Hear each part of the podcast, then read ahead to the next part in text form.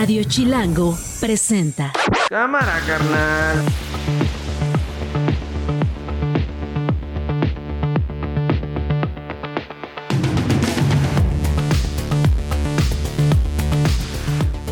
Hoy es lunes 2 de octubre, no se olvida, una de la tarde. Yo soy Nacho Lozano y esto no es un noticiero. Así suena el mediodía. Hay esa información, se detuvo a esta persona en Israel y se va a extraditar. Que esto ha sido una batalla titánica, que en efecto llevamos tres años enfrentándonos a la injusticia. Estar aquí ha sido dar la cara a todo. Estamos viviendo un momento muy difícil en nuestra diócesis de Tampico. Se ha colapsado el techo de una iglesia de la Santa Cruz, estando en la celebración de la Eucaristía. Imagínense ustedes si hubiéramos venido, nos hubiera pasado esta desgracia, que no se lo deseamos a nadie.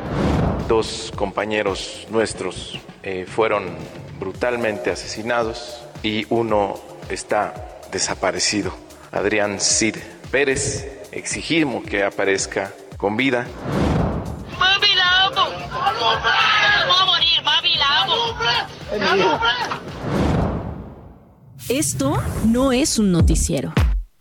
Muchas historias, muchas historias para comenzar hoy lunes eh, 2 de octubre. Lo que me parece que es importantísimo, eh, se mencionó hoy en la mañana en Palacio Nacional. Andrés Ruemer, un hombre que por años fue diplomático en el sexenio de Enrique Peña Nieto, que por años organizaba eh, pues foros de discusión de mentes brillantes que él convocaba y que por años también, según sus víctimas, abusó presuntamente, abusó sexualmente de ellas, manipuló, eh, intimidó a una serie de mujeres que también por años denunció o denunciaron, este grupo de mujeres denunció una serie de delitos eh, que apuntaban a este hombre, Andrés Ruemer, alguien muy cercano a los medios de comunicación, insisto, alguien muy cercano a la diplomacia, estuvo unos años allá en California eh, con labores diplomáticas en el sexenio de eh, Enrique Peña Nieto. Y María Scherer Ibarra es periodista, ella ha estado eh, eh, pues muy al tanto, María, de lo que se le acusa a Andrés Ruemer, de lo que sus víctimas han dicho al paso de los años. ¿Cómo te tomó la noticia anunciada hoy en la mañana por el presidente Andrés Manuel López Obrador, que confirma la detención de este ex diplomático allá en Israel, Andrés Ruemer, María? Hola Nacho, oh, pues la verdad me, me agarró de sorpresa y, y estoy muy gratamente sorprendida, Nacho, porque pues hay que, hay que recordar que México no tiene un tratado de, de extradición con Israel. De hecho, es raro que a los ciudadanos eh, de, de esa nación, como lo es Andrés Ruemer, eh, se les extradite o se les juzgue en otro lugar que no sea el territorio de, de Israel. Entonces, eh, pues Nacho, hay que reconocer que, que francamente eh, la Secretaría de Relaciones Exteriores hizo un muy buen trabajo para, todavía no es un hecho, ¿no? El presidente López Obrador dijo que lo van a extraditar, según las notas que yo entiendo, está ya en manos de, en la custodia de la policía israelita, pero hay que hacer pues todo un proceso para que eventualmente Sí. sea extraditado, porque hay una posibilidad de que sea juzgado allá y que se quede en la cárcel allá. Sí. Ojalá sea extraditado, ojalá eh, lo confirmemos prontísimo. Nacho. A ver, vamos a escuchar al presidente López Obrador. Esto fue lo que dijo acerca de la detención de Andrés Ruemer. Hay esa información, se detuvo a esta persona en Israel y se va a extraditar.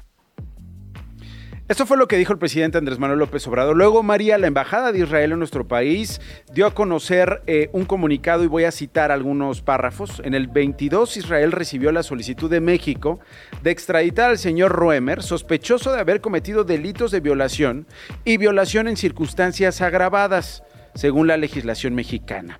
La solicitud de extradición fue examinada en Israel y después de deliberaciones entre autoridades de Israel y México, el señor Roemer fue arrestado ayer por la policía israelí.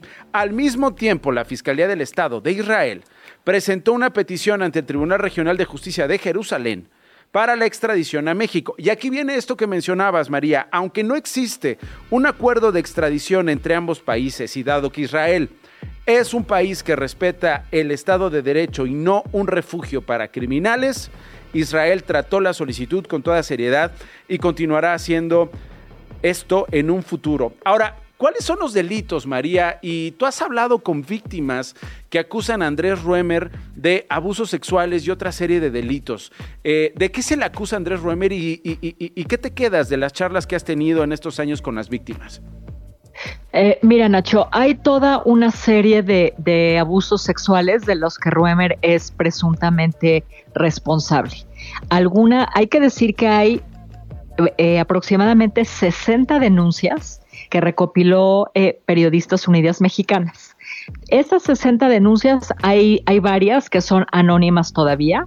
Digamos que podemos agrupar las denuncias en tres, ¿no? hay, una, hay unas 60 mujeres que lo han denunciado. Unas nada más lo han hecho de, de, manera o de forma mediática, digamos. Y algunas de ellas han permanecido en el anonimato. De ese grupo hay otras que lo denunciaron ante la fiscalía. De las que de, las que lo denunciaron ante la fiscalía, pues desafortunadamente Nacho hay denuncias que fueron desechadas porque porque ya pasó mucho tiempo, ¿no? De la de la denuncia al día de hoy pero las que, las que pasaron, digamos, todos los filtros legales, las que permanecen y por las que Ruemer eh, puede ser extraditado a México son delitos sexuales agravados, abuso sexual agravado, perdóname, y violación. Ahora, ¿cómo es que un em. hombre como, como Andrés Ruemer, María, haya sobrevivido a tantas acusaciones. No es la primera vez, no es reciente esto. Su nombre salía en las marchas en marzo, en los medios de comunicación, en las redes sociales. Las víctimas una y otra vez acusaban intimidación, las amedrentaban. ¿Cómo es que Andrés Roemer sobrevivió tanto? ¿Es su cercanía al poder? ¿Qué fue, María? Sí, Nacho, eh, pues precisamente Andrés Roemer es un hombre que tiene una, una red de protección muy extensa. Mm. Lo protegen tanto empresarios, digamos, eh, miembros del poder económico. Uno de ellos, particularmente importante, es Ricardo Salinas Pliego, quien lo ha defendido públicamente y es, pues, amigo de Ruemer. Eh, y, y, Ruemer también tenía, tenía, pues tenía muchos, muchos amigos en el mundo de la política. Nacho, recuerda que en, los exenios de Felipe Calderón y en el de Enrique Peña Nieto, le dieron montones de dinero de presupuesto público para, para hacer eh, el festival este famoso, ¿no? Que él cofundó, llamado La Ciudad de las, Ideas. Eh, el día que se casó, el día de su boda, pues firmaron como testigos, solo por mencionarte dos, eh, el ex secretario Mead, que, era secretario de Relaciones Exteriores cuando Roemer recibió algunos de estos cargos diplomáticos de los que te referías al principio, y también Esteban Moctezuma, mm. que fue, que fue, bueno, se fue secretario de Educación Pública y fue y embajador también. Entonces, pues sí, Nacho Roemer tenía muchos amigos que lo protegieron. De hecho, una de las cosas que todavía no están claras es que él entró a Israel en plena pandemia. Israel fue uno de los, de los primeros países que cerró eh, la entrada a sus, a sus fronteras y la cerró durísimo.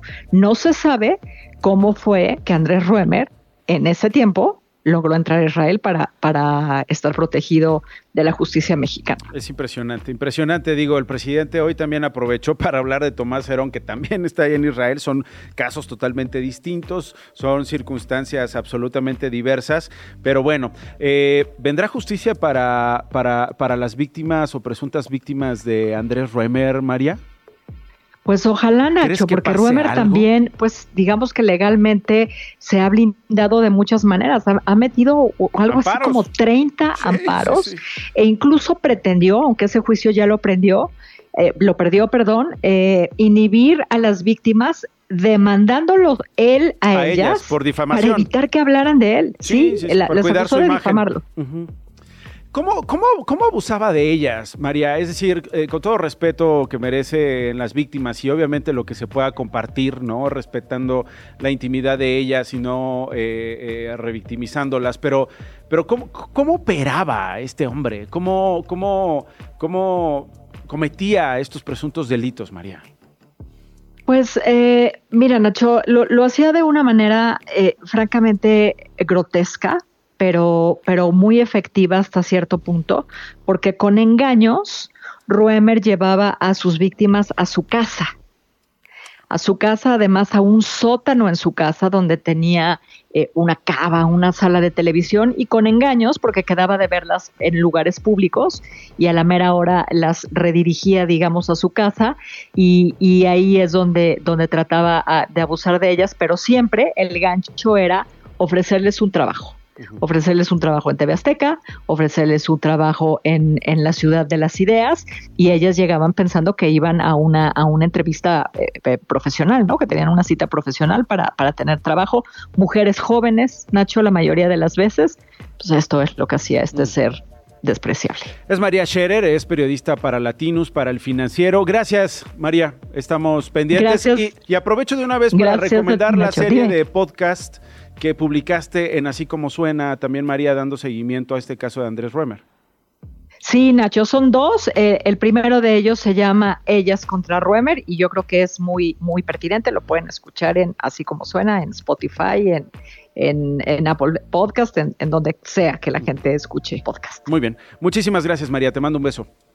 De abrazo, Nacho. Radio Chilango. Bueno, pues, ¿qué les digo? Eh, Ciudad Madero, y yo diría todo el país eh, eh, está de luto, uno más. el domingo se estaba llevando a cabo un bautizo en una iglesia, en la iglesia de la Santa Cruz de esta ciudad, de Ciudad Madero, allá en Tamaulipas, y se vino abajo el techo, y con el techo se vinieron abajo los muros, y quedaron atrapadas en los escombros decenas de personas eh, tengo el reporte de al menos 10 personas fallecidas. Yo quisiera preguntarle a Jorge Cuellar Montoya, vocero de seguridad de Tamaulipas, si seguimos con este reporte de 10 personas fallecidas y 60 heridas. Vocero, ¿cómo está? Buen día. Nacho, buen día. Eh, Nacho, lamentablemente tengo que eh, actualizar las cifras. tenemos un fallecido más, o sea, son 11. 11 esto es un reporte de hace algunos minutos y bueno, pues eh, sentimos mucho eh, tener un fallecido más. Eh, por lo tanto, quedan 22 personas lesionadas, este, una de ellas grave y las, de, las otras 20 esperemos, esperamos que en las próximas horas se vayan dando de alta. Okay. Y, bueno, ese, es la, el reporte hasta ahora, la actualización. 11 personas, 11 personas fallecidas, eh, 22 eh, lesionadas, una de ellas de gravedad. Vocero, eh, eh, entiendo que está en proceso el peritaje. Hablamos en la mañana para saber eh, pues las principales líneas de investigación, las hipótesis que las autoridades están manejando. Eh, sabemos que minutos después los vecinos llegaron pues a apoyar, ¿no? Lo que se necesitaba, mover escombros, sacar gente, eh, rescatar a personas vivas, malheridas, rescatar cuerpos, se suman elementos del Estado, elementos municipales, pero también el ejército, Cruz Roja, en fin. sabemos eh, ¿cuáles son las hipótesis, eh, vocero, con la prudencia que usted, por supuesto, debe de tener en estos momentos eh, y ante las investigaciones? ¿Sabemos qué pudo haber ocurrido durante este bautizo? Bueno, lo primero que quiero resaltar, Nacho, como tú lo estás comentando, la colaboración de la gente, la solidaridad, que eso es algo pues que es muy nuestro, ¿no? Muy de los mexicanos y de los tamaulipeques en particular y de y de los, y de los mexicanos en general. Eh, eh, eh, te, quiero decir que lo primero que se tuvo que atender fue la prioridad, es decir, apoyar a los lesionados.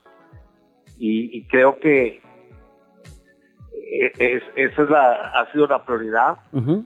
Y después de esto, este, pues seguirá ya la investigación este, con los peritos eh, que tendrán que hacer su, su dictamen y posteriormente las investigaciones de los responsables ya por parte de la Fiscalía General de Justicia del Estado.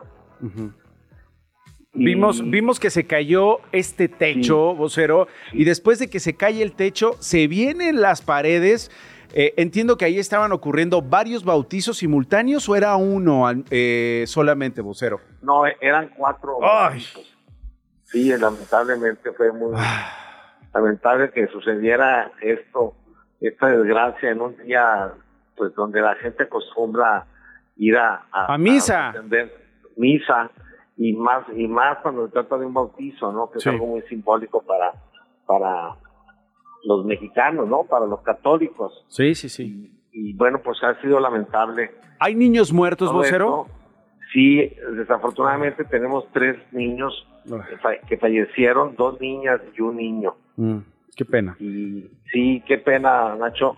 Y te digo, este, sí deseo también, este, pues comentar de esa gran ayuda que hemos recibido de la gente, de empresarios que con maquinaria y herramientas también este, estuvieron apoyando en las tareas de, rescatar a, los lesionados y desde luego eh, todas las, dependencias, los tres niveles de gobierno que estuvieron coordinados, que estuvieron este, apoyando y desde luego por la presencia del señor gobernador del estado, el doctor Américo Villarreal Anaya, en el lugar de los hechos, al frente y coordinando estos trabajos acompañado de los secretarios de gobierno, de salud, de seguridad pública, de protección civil y también este, autoridades municipales y federales, la Sedena, la CEMAR.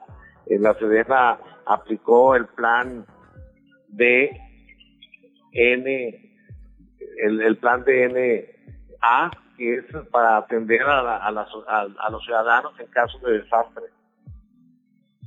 Bueno, eh, vocero, eh, le agradezco mucho el reporte hasta ahora. Vamos a estar pendientes. Entiendo que ya se removieron buena parte de los escombros. Ya no hay personas debajo, debajo de los escombros. ¿Esto es correcto? Así es, ya no hay personas. Ya no hay personas. Bueno, permítame mantener entonces la comunicación por lo pronto. Pues un abrazo, ojalá y lo pueda hacer este llegar a toda nuestra gente ahí en Ciudad Madero, en Tamaulipas, después de esta desgracia. Y estamos pendientes, vocero Jorge Cuellar Montoya, eh, se encarga de hablar con nosotros sobre seguridad allá en Tamaulipas. No, gracias a usted y un abrazo a todos los familiares, por supuesto. Radio Chilango me voy al Estado de México de volada. José Ríos tiene información un accidente que está llamando mucho la atención a esta hora. Ocurrió en la autopista Toluca, Valle de Bravo. Cinco personas muertas hasta ahora. Eh, José, adelante, ¿qué pasó? Eh, hemos estado viendo fotos de este vehículo blanco que eh, prácticamente queda destruido. ¿Qué tal, Nacho? Buenas tardes. Saludo contigo a ti, a tu auditorio. Y pues sí, como bien comentas, un accidente pues un tanto peculiar ocurrió esta mañana en la región de Valle de Bravo, sobre todo porque pues bueno, unas tres unidades se vieron involucradas en un coche en el cual pues derivó de la salida de una vaca de una de estas unidades, la cual pues provocó este lamentable deceso. Hasta el momento, pues, bueno, la salida de una este, vaca? Minutos después de las seis de la mañana a la altura de la delegación de Calixtlahuaca, cerca de Sebastián Lerdo de Tejada. Y hasta el momento pues son lo que están investigando las autoridades. Apenas los primeros indicios dan de que la camioneta que transportaba esta vaca pues, eh, pues no decidió, mejor dicho, la vaca descendió de esta unidad, lo que provocó que la unidad que iba detrás de ella, pues iba a máxima velocidad y se impactó contra el bovino, provocando este lamentable deceso, sobre todo aquí en la zona del Trébol, donde pues básicamente son rectas muy largas y pues, pues la velocidad se, realiza a muy alta velocidad el traslado de los automovilistas y pues bueno, provocando este lamentable deceso. Eso es lo ocurrido, Nacho. Qué tragedia. Cinco personas, eh, ¿sabemos en qué coche iban estas cinco personas que están reportadas como muertas, Pepe? Sí, hasta el momento, pues bueno, eh, son vehículos sedanes los que estuvieron eh, impactados en contra ah. de esta camioneta. Una son vehículos muy compactos, lo que provocó pues que desgraciadamente perdieran la vida en este percance. Entonces, como te comentaba, pues ahora hasta ahora quedará en manos de las autoridades pues indagar qué es lo que pues derivó en este este lamentable deceso. José Ríos, eh, periodista en el Estado de México, gracias. Queríamos comentar si ustedes van para allá. Entiendo, José, que ambos sentidos están afectados, ¿no? En esta autopista Toluca Valle de Bravo. Es correcto, la realidad Lancho ha estado eh, muy lenta, eh, por lo que pues recordarles a las a los escuchas que pues vayan eh, con precaución, que extremen precauciones y pues en la, realidad y el tránsito pues están aún muy lentos. Ese es el informe. Muchísimas gracias, un abrazo José Ríos. En Facebook encuentras a Nacho como Nacho Lozano Page. En X y en Instagram, arroba Nacho Lozano. En arroba no es un noticiero, de todas las redes puedes comentar, mentárnosla o invitar las caguamas. Hoy, por ejemplo, hubiera sido un buen día en que nos invitan unas caguamas, porque tengo un invitado muy especial que seguramente le entraría a las caguamas. A ver, te sirvo tantito. ah, Ahí tienes. ¿Te gusta espumosa o no? Fernando Rivera Calderón está en la cabina de Radio Hola. Chilango. Mi querido Fer, ¿cómo estás? Oye, feliz de verte, Nacho. Dale, dale un trago a tu caguama. Dale un trago. A ver, A ver. ¿Qué tal? Oye, espérate, Fer, era, era Oye, probete, pues es no, que, no, eh, no Tenía que hidratarme. Ahorita te servimos otra, mi querido Fer, ¿cómo estás? Contento, contento de estar aquí porque huele a nuevo. Huele a nuevo. Y está nuevo. padre estrenar algo, aunque sea un, un sillón. Aunque sea un sillón, aunque sea unos, unos audífonos, algo que se estrene, ¿no? En octubre. Sí, caray, este, y el gusto de verte, querido, que ya No, este, tenía un rato que no, que no nos echábamos una caguama juntos. Ya sé, pues, ve- pues mira, yo me voy a servir acá caguamita para platicar de un libro que traes. Deja, a ver, espérame, híjole, ya pringué, ya pringué la música del fuego, ya ni modo. Ya quedó medio mojada. La música del fuego, antología poética de Fernando Rivera Calderón. Eh, ¿Este es que tu tercer libro de poesía? Es el segundo. Es el segundo. El primero lo publicó Almadía, se, se llama eh, Llegamos tarde a todo. Y este es el más reciente, La música del fuego. Pero este incluye también Llegamos tarde a todo. Ah, ok, muy bien. Entonces es ya la compilación de varios pequeños libritos. Editado por el Fondo de Cultura, además, que Así es, es. una chulada de edición. No, bueno, y en una colección donde soy fan de, de la mayoría de los autores y pues además en una edi- editorial que me parece no solo muy importante para Latinoamérica, sino en realidad desde chavo he leído muchos libros del Fondo de Cultura Económica, he conocido a grandes autores a través de, de sus colecciones y estar ahí, pues sí, es algo, es, es un gozo muy, muy tremendo. Entonces, ¿cómo llega el Fondo de Cultura Económica a editarte este libro? O sea, tenemos aquí cosas inéditas y cosas que está reeditando.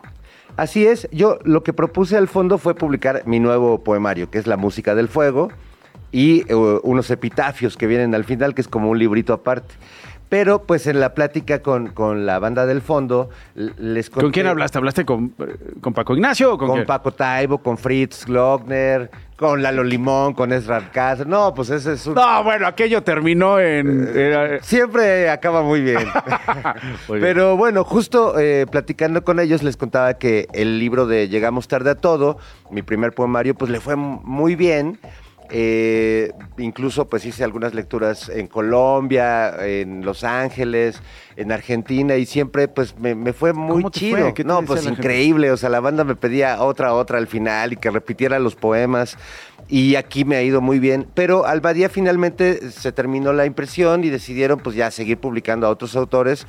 Y pues quedando ese libro volando, ya se había vencido el contrato con Almadía, pues dije, pues lo integramos de una vez para que la banda que no pudo conseguir aquella edición que ya se agotó pueda tener pues la música del fuego, electrodomésticos, eh, Juan Gabriel, que es otro poema largo que incluye el libro, eh, y bueno, pues los epitafios y la música del fuego. No, bueno, ese, eh, eh, ese poema largo a Juan Gabriel que además se lo dedicas a una persona que creo que conozco. Sí, fíjate, este, a la que me trajo al A mundo. tu jefa. A mi- a ¿Por qué, ¿Por qué a tu mamá? Porque ella en mi vida significa un poco la, la música. Si bien eh, mi padre también es melómano y tenía muchos discos, la, la música así como que viene de, de dentro de uno, sale más de mi madre y de, y de mi abuela materna. Y ella desde niño me despertaba con Buenos días, señor Sol de Juan Gabriel para irme a la escuela y... ¿En serio? Este, o y sea, pues- que, que- que primaria y secundaria. Sí, sí, sí, me ponía cuando era más en primaria, ¿no? Más chiquito. Puta, qué buena Este, técnica. qué y me encantaba esa rola, entonces la verdad, y es bien prendida, te pone de buenas. Eh. Entonces, aunque tú estabas medio así de, ay, mamá, no, no, ya con la rola de buenos días, ya decías, bueno, va, buenos días, señor Sol. Y este, y, y bueno, pues le fui agarrando cariño al grado que cuando le hacen su homenaje en Bellas Artes después de que muere Juan Gabriel, pues yo estoy ahí en la Alameda a dos días de haber, eh, de haber terminado mi relación laboral de manera bastante gacha con la, con la W, pues yo estoy afuera de Bellas Artes con toda la banda, chillando con nuestras fotos de Juanga y pues viviendo algo que a veces estando en la cabina te pierdes, ¿no? Que es estar justo del otro lado con la banda. Eh, y fui muy feliz, fue muy significativo ver a miles de personas llorando y cantando esas rolas. y creí que yo tenía algo que decir sobre Juan Gabriel, sobre todo porque no se le considera un gran poeta mexicano, no está en la colección del fondo ni en ninguna otra. Y yo creo que Agustín Lara, Juan Gabriel y José Alfredo Jiménez podrían estar al lado de Octavio Paz, de José Milo Pacheco y de Jaime Sabines. Vamos a regresar con eso. Vamos a leer un cachito de Juan Gabriel, por supuesto, pero también de electrodomésticos, que es una de las, de las partes más divertidas y- e inteligentes de esto que se llama La Música del Fuego, antología poética editada por el Fondo de Cultura Económica, escrita por Fernando Rivera Calderón, que está aquí con nosotros en Radio Chilango 25 después de la una.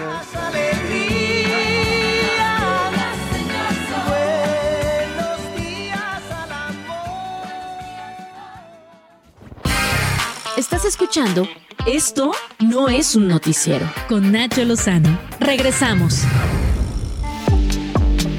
Fernando Rivera Calderón está en la cabina de Esto no es un noticiero. Él es autor de La Música del Fuego, antología poética del Fondo de Cultura Económica. ¿Ya está a la venta, Fer? Ya, ya están todas las librerías del fondo, de Ducal, y bueno, pues ya en algunas librerías este, también privadas ya empieza a, a circular bonito. Muy bien. eh, también lo pueden encargar ahí en línea en esta... Sí, sí, sí. pues en el Amazon, ¿no? Lo pueden pedir y supongo que se podrá descargar de, de, este, digitalmente. No lo he intentado porque yo a mí me gusta abrazar el papel y Tiene, su... bueno, a veces es cómodo lo otro, ¿no? O sea, a lo mejor si te vas de viaje, pues para no llevarte los 10 libros Pues o sí. los 6 libros, pues te llevas... Sí, te llevas tu, tu- en, en Tu un aparatillo, pero no, sea. el papel es... Y como eh, yo, yo ya tengo una relación muy íntima, porque como cada día estoy más ciego, entonces ya casi beso el libro cuando lo estoy leyendo. Ya lo tienes que acercar. Ya es una intimidad muy pornográfica. Sí, ya es muy pornográfica. ¿Y, y, y- y cómo es esa pornografía al escribir? Pues es... eh, trato de que no caiga en pornografía. De hecho, hay, hay un largo no hay un largo poema que se llama Pornografía, que parece una apología de la pornografía y en realidad es una crítica. Eh, y es larga porque pues conozco el tema, ¿no? O sea, lo he explorado y, y justo habla de que a veces ver las cosas de demasiado cerca, tanto tiempo, te atrofia para ver las cosas realmente como son. A creemos que viéndolo más de cerca lo ves mejor y a veces... Hay que tomar distancia. Hay que tomar distancia. Y la poesía para mí justo es tomar distancia de la vida cotidiana, de la renta, del trabajo, de mi papel como papá o como novio fallido. Este, todo, todo lo que tú quieras, eh, tomo distancia y entonces puedo escribir un poema. ¿A qué hora escribes? O sea, ¿cómo, cómo- cómo es esta dinámica? Porque eres músico, eres periodista, pero eh, tienes eh, varios programas en los últimos años de televisión al aire. Hoy particularmente en el Canal 11, pero la siguiente temporada la estamos esperando en el 22. Eh, ¿A qué hora? Papá, este... Pues soy un escapista de mí mismo. La verdad me escapo de todos lados para hacer otra cosa y en, en medio de todo hago, hago poemas. Eh, Pero en la madrugada, en la Pues sí, tarde, en un lamentablemente. O sea, yo te he visto componer rolones en servilletas. eh, eh, yo te he visto componer rolones en servilletas en cuestión de minutos, pero en el baño, pero mientras vienes manejando, pero mientras. Sí, ya no lo hago. ¿eh? Ya no lo hagas. Ya manejando ya no, pero sí, sí solía escribir así. Pues mira, este libro, eh, sobre todo La música del fuego, es un retrato también del insomnio. Y no, y no solo del insomnio gozoso que tú y yo hemos compartido, celebrando, festejando, platicando hasta, hasta que amanece, sino de ese insomnio que va contra tu voluntad y que te empieza a joder la vida y a enloquecerte. Y yo pa- pasé una temporada mal, ¿no? Como que se me descompuso la cabeza un poco y pasé muchas noches sin dormir y muchos poemas, un poco dramáticos algunos, son fruto de, del insomnio. Y otros poemas son fruto de los insomnios buena onda. ¿no? De los insomnios divertidos. ¿Electrodomésticos es uno de esos? ¿Puede Eh, ser? Sí, O sea, esta claro. Yo me acababa de, de separar de una muy larga relación y, y- y mi único contacto humano era con la licuadora, con, con el refri. El refrigerador demuestra científicamente que es uno el que se echa a perder. Ahí está. No necesitas que te diga más.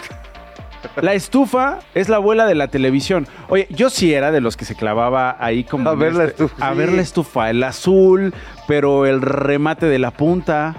Bueno, de ahí empieza mi obsesión con el fuego. O sea, yo de niño me recuerdo sentado viendo la, la pantalla de la estufa o viendo el hornito, viendo salir las llamas y me quemé mil veces, ¿no? Varias veces estuve a punto de quemar mi casa. O sea, el fuego y el fuego baila, ¿no? Mira las llamas, ¿no? No es una metáfora tan metafórica, o sea, es real. Baila el fuego. Y, y yo quiero pensar que escucha una música secreta. ¿Qué tendrían que pensar los que seguramente van a comprar el libro? Yo tengo aquí para regalar tres libros que obviamente ahorita pensaremos cómo se los vamos a regalar de la música del fuego eh, de Fernando Rivera Calderón. Pero a mí me gustaría, de repente a mí me pasa, ¿no? Estoy leyendo algo y, me pregunto, puede ser un error, pero, pero es una fantasía al fin. ¿Qué le, qué le hubiera gustado a la autora o al autor que uno piense de lo que está leyendo? que uno imagine de lo que el autor escribió. En el caso de Juan Gabriel, no quiero leerlo ahorita, pero sí quiero que a lo mejor tú nos digas algo que seguramente nos va a, seguir, a servir mientras leamos Juan Gabriel de esta, de esta edición. Este, Fer, eh, no sé si es cómo lo escribiste, dónde lo escribiste, lo que estabas pensando, si es como una protesta, si es una defensa eh, por, por Juan Gabriel. Eh, ¿Es qué? ¿Qué, tendría, ¿Qué nos recomiendas que tendríamos que estar pensando mientras leemos Juan Gabriel? Pues lo que pasa con el poema de Juan Gabriel es un poco lo que pasa con todo lo que escribo. Me involucra de una manera radical y, y obsesiva. Soy alguien que desde niño ha escuchado la música de Juan Gabriel, conozco su historia llena de claroscuros. eh, Conozco sus canciones, las he cantado muchas veces, las he, he sacado en la guitarra las canciones. Entonces es un poema escrito en complicidad con todos los que, como yo, gozaron su música, lo quisieron, se enojaron con él, se rieron con sus ocurrencias, ¿no? Como cuando se entrevistó a sí mismo, ¿no? Cosas así. Eh, si tú y- estás bien, yo estoy bien. yo estoy muy bien, ¿y tú? ¿Cómo Y, estás? Bien. eh, y quería como construirle una especie de monumento hecho con las propias piezas que él nos dejó en sus canciones. Entonces, con muchas frases de sus canciones épicas, empiezo a hacer una especie de collage que empieza a adquirir un gran sentido porque, pues, claro, cuando ya un autor muere y deja toda su obra, su obra ya eh, es muy significativa de otra manera. Y, y termina siendo una especie de alegoría a la madre, una especie de Juan Gabriel empieza a hacer ese poema como un Pedro Páramo que en vez de buscar a su padre, está buscando a su madre ausente. Y es un poema doloroso que me proyecta a mí con mi madre también, que es una madre muy presente, pero que justo la, la presencia siempre te hace ver el vacío que te puede dejar en algún momento, ¿no? Entonces es un poema que habla de eso y de lo que hablan todas las canciones de Juan Gabriel, del amor, del desamor, del desengaño, de la pérdida, del te olvido pero no te quiero olvidar, este y te perdono pero vete a, A la chingada.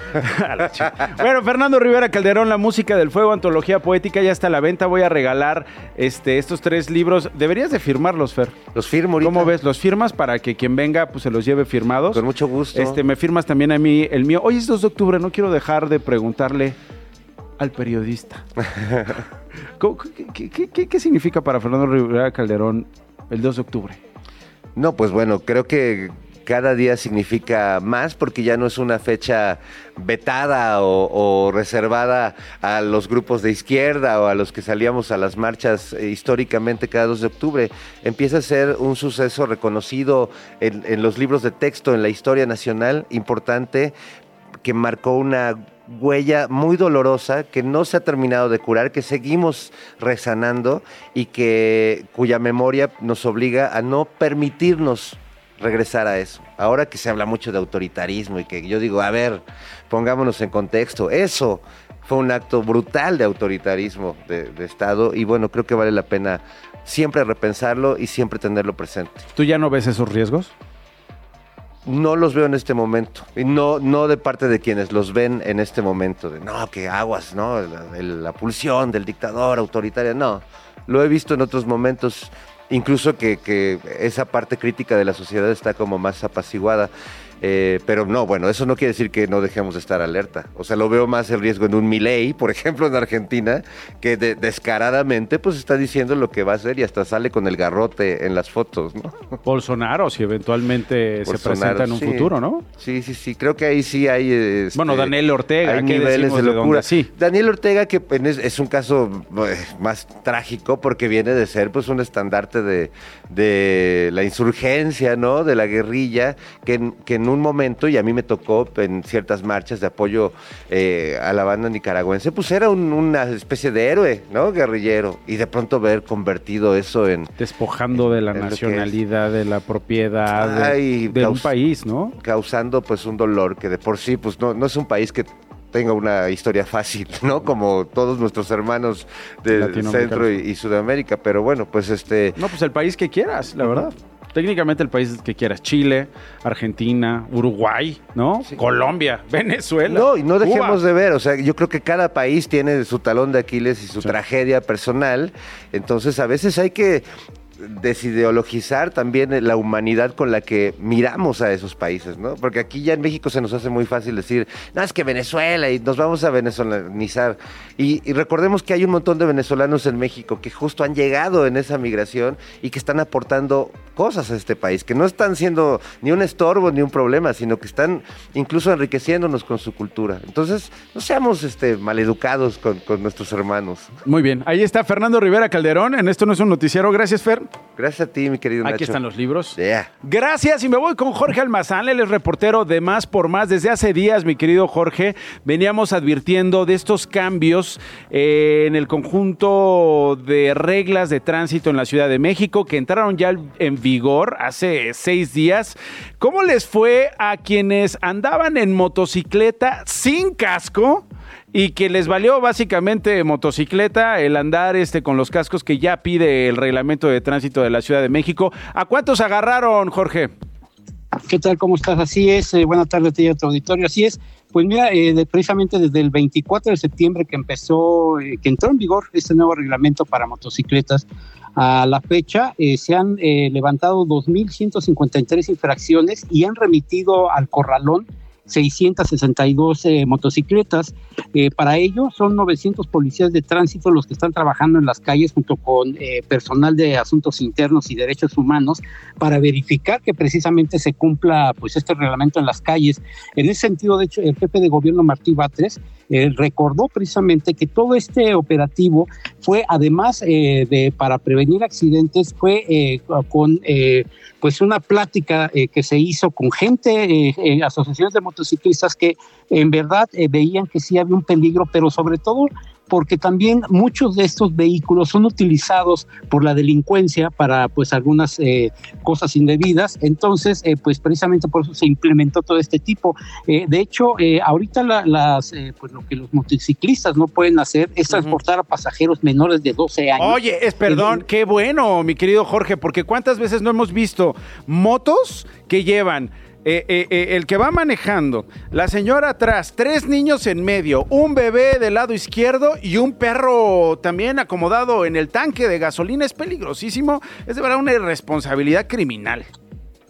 Así es, y obviamente pues eh, una responsabilidad sobre todo para los menores de edad, Claro. que además eh, hoy en día los menores de edad no pueden manejar una moto, sea minimoto, sea de cualquier, eh, este, eh, digamos como le dicen, este, eh, de cualquier marca, no, no pueden utilizar una sola moto porque pues, precisamente son menores de edad, además de que deben de utilizar casco protector certificado eh, y solamente en la motociclista pueden ir dos personas, no pueden ir más. Eh, también deben de portar una placa, eh, digamos que la que, la que da la, la, eh, la Secretaría de Movilidad y eh, deben de tener una licencia de conducir, ya sea B1 o B12, que son la B12 es, eh, puedes con- eh, conducir tanto moto como vehículo. Eh, y eh, pues obviamente no, no puedes este, andar así como hoy lo utilizan a veces con gorra No, o no, un no, no, casco sí, tipo sí. militar y eso todo eso O no las se- de Basinica, la verdad, que ya y donde pre- precisamente en esa primera semana donde se concentró más este tipo de situaciones fue en las alcaldías Cuauhtémoc, Miguel Hidalgo, Iztapalapa, Gustavo Madero y Venustiano Carranza. Y algo muy curioso, en estas alcaldías precisamente es donde se incluso se habían reportado eh, pues un poco más eh, de, eh, pues digamos, situaciones de la delincuencia donde andan en motos, pero también personas que llevan a sus, a sus hijos a la escuela en las motocicletas eh, sin, sin una protección real Sí, y que no. bueno, esto no solamente pone en peligro a los menores, ¿no? Sino también a los mismos transeúntes que van por ahí, ¿no? Muy bien. Y eh. Sí, dime, dime, ¿ibas a decir algo más, Jorge? Eh, te, ver. te iba, te iba a comentar también que precisamente el secretario de Movilidad, Andrés Layuz, precisamente gracias a este, pues, este nuevo reglamento, se aumenta, se, se dio un descuento para realizar un trámite de eh, pues poder eh, tener tanto placas como licencias y por fortuna durante los 45 días que se dieron digamos de venia desde que se dio a conocer estos cambios hasta el 24 de septiembre pasado que entró hubo un incremento de 54% en eh, personas que eh, además de que no tenían placas y no licencia, hoy están yendo a sacar esto- estos documentos que son necesarios para poder circular Ah, y pues que qué buen bueno, dato. a, Qué buen dato. a final de cuentas son muy necesarios. Sí, totalmente, Y sobre Jorge. todo, Sí. Sí, y, sí, y sobre todo también hay que recordarle a quienes no utilicen, a quienes no eh, tengan una infracción, que eh, pues las eh, penas eh, económicas son van entre los, entre los 518 pesos hasta los 1075 pesos. Muy bien. Pero además se les va restando puntos en la licencia, así que puede, corren peligro, recuerden que las, los son quitarles la 10 puntos en licencia y corren el peligro de que, bueno, quedarse sin ella y entonces ya no poder conducir ni siquiera un automóvil. Muy bien, Jorge, muchas gracias. Jorge Almazán, reportero de Más por Más, con toda esta información que de verdad es muy útil y que tienen que tomar en cuenta. Esto no es un noticiero. Oiga, no, nada más rapidísimo, antes de pasar a lo que sigue, al inicio de este informativo, escucharon ustedes un audio, tiene que ver con el incendio fatal en España, eh, un fuego que comenzó en la discoteca Teatro en Murcia y en cuestión de minutos se extendió a dos lugares más. El último balance de víctimas es de 13 muertos, 3 heridos. El ayuntamiento decretó tres días de luto, pero un padre, un padre de familia, dio a conocer un audio que le envió su hija a su mamá en el momento del incendio. Mi hija le envió un audio a su madre diciendo lo que le pasaba y que estaba despidiéndose y se escuchaban gritos y, y sin respiración y la gente gritando dale a la luz o ilumínanos, ilumínanos, algo así. Mami, la amo. Voy a morir, mami, la amo. Muy duro, de verdad, muy duro lo que pasó allí en España, en Chiapas. Diez migrantes cubanos murieron en un accidente cuando eran trasladados a bordo de un camión de redilas en el tramo de Pijijiapan, Tonalá. La Secretaría de Relaciones Exteriores está en contacto con las autoridades cubanas para facilitar la identificación y repatriación de los cuerpos. También en Chiapas, dos integrantes de Morena, Cristian Landa y José Luis Jiménez, fueron asesinados. Otro militante, Adrián Cid, está desaparecido. Es Mario Delgado, líder de Morena. Dos compañeros nuestros eh, fueron brutalmente asesinados y uno está desaparecido.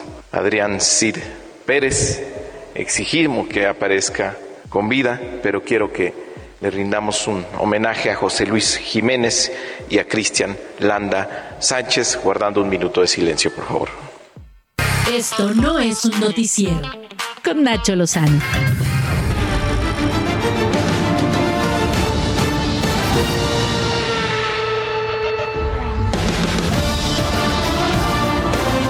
Bueno, pasamos a otras cosas. Juan Manuel Correa es piloto y está con nosotros. Mi querido Juan Manuel, qué gusto tenerte por aquí. ¿Cómo estás?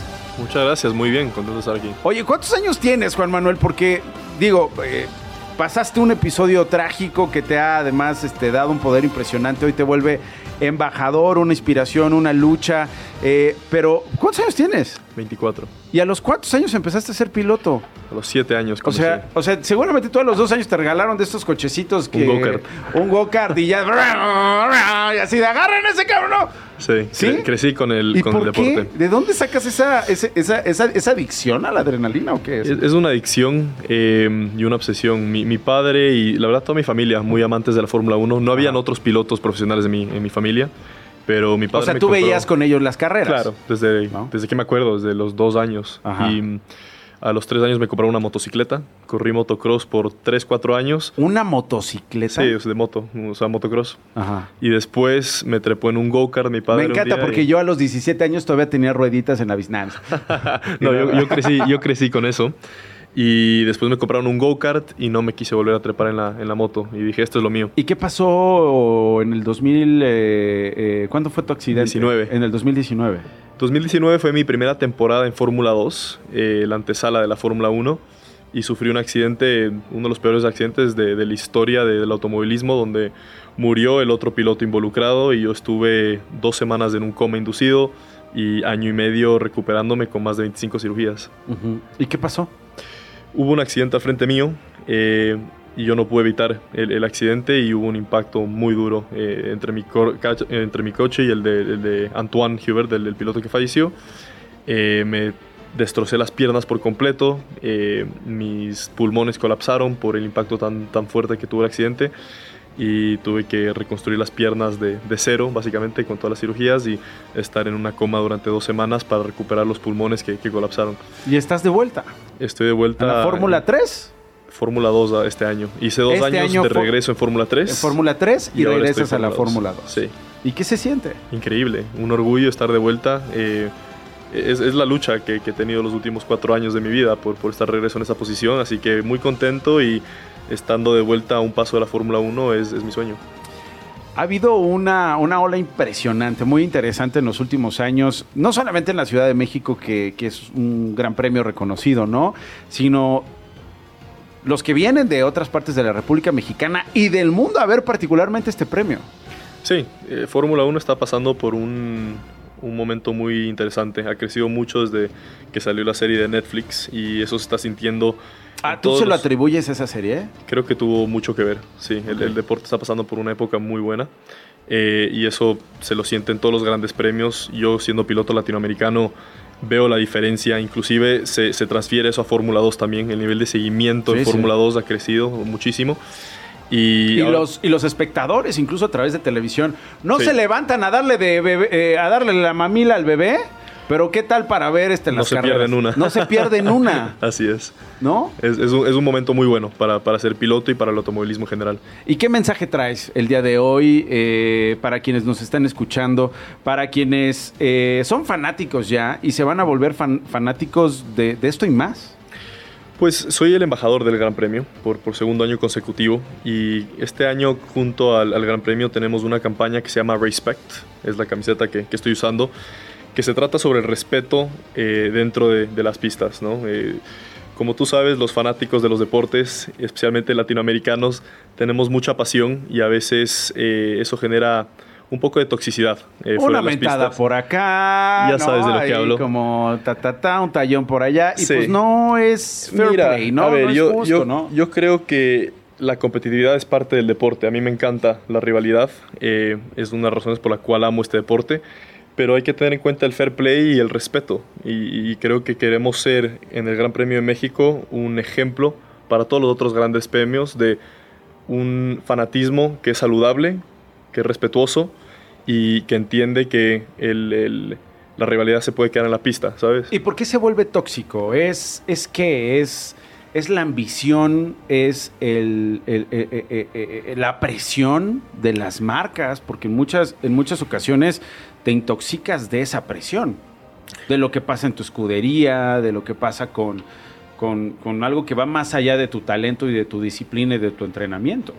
Sí, creo que tristemente todavía existe un poco de, no sé si la palabra es ignorancia, pero eh, gente que es de vieja escuela y que hace comentarios que, que no deberían ser dichos, eh, tanto dentro y fuera del deporte, pero no queremos que eso se transfiera como el fanático ve a, a las carreras, ¿sabes? Queremos que sean fanáticos que disfrutan de las carreras, que tienen a su piloto favorito. Obviamente aquí en México todos apoyamos a Checo, es normal. Eh, ¿Has platicado con él? ¿Lo conoces? Sí, sí, lo, lo conozco, lo conozco muy ¿Te, bien. te da algún, algún, algún consejo sobre esto de mantener el respeto, eh, eh, el estar en tu centro, no caer en provocaciones? Porque mira las que le ha pasado, hermano. ¿eh? Mira, nosotros como pilotos creo que tenemos, venimos de la escuela del respeto porque siempre ha sido un deporte donde tenemos rivalidades dentro de la pista, pero rara vez eso pasa fuera de la pista. Sabemos todo lo que hemos sacrificado para estar en esa posición y hay un respeto mutuo bastante alto. Eh, la, la falta de respeto viene más del lado de, de los fanáticos. Y, y es lo que te digo, es la pasión, la- el amor que tienen por el deporte, por sus pilotos, que a veces no siempre lo, lo- lo demuestran de la manera más saludable y eso es lo que estamos tratando de crear conciencia. Bueno, es Juan Manuel Correa, él es piloto, embajador de México del Gran Premio 2023. Gracias por estar con nosotros. Gracias por invitarme. Gracias por estar acá. Qué bueno que estás de vuelta. ¿Qué se siente? Emoción. Increíble. Mira, de- viendo dónde estaba hace cuatro años en mi vida después del accidente, para mí estar de vuelta en esta posición es, es un sueño ya de por sí. Tengo, tengo mucho orgullo, pero, pero quiero más. ¿Quieres ser papá? Eventualmente sí. Y si tu hija o tu hijo te dice, quiero ser pilota a los tres años, ¿qué, Eh? ¿Qué obo? Yo, mira, yo apoyaría a mis hijos en cualquier cosa, siempre y cuando estén conscientes del sacrificio que tienen que, que hacer. No, no sería uno de esos papás que viven sus sueños a través de sus hijos y se los ponen fácil. Qué bueno. Porque así es como me criaron a mí. Siempre tuve que trabajar muy duro por, por este deporte y por este sueño y eso me ha convertido en la persona que soy hoy día. Juan Manuel, qué gusto conocerte. Y muchas felicidades y qué bueno tenerte de vuelta. Y qué bueno que volviste a nacer. Muchas gracias. Para traernos estos mensajes y hacer lo que tengas que hacer de aquí en adelante.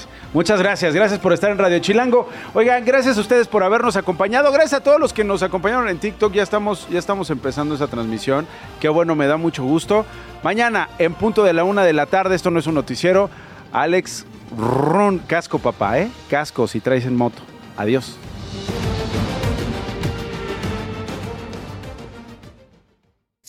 Esto fue Esto no es un noticiero con Nacho Lozano, una producción de Radio Chilango. Escucha un nuevo episodio de lunes a viernes en tu plataforma de podcast favorita. Radio Chilango, la radio que... Viene, viene, ¿eh?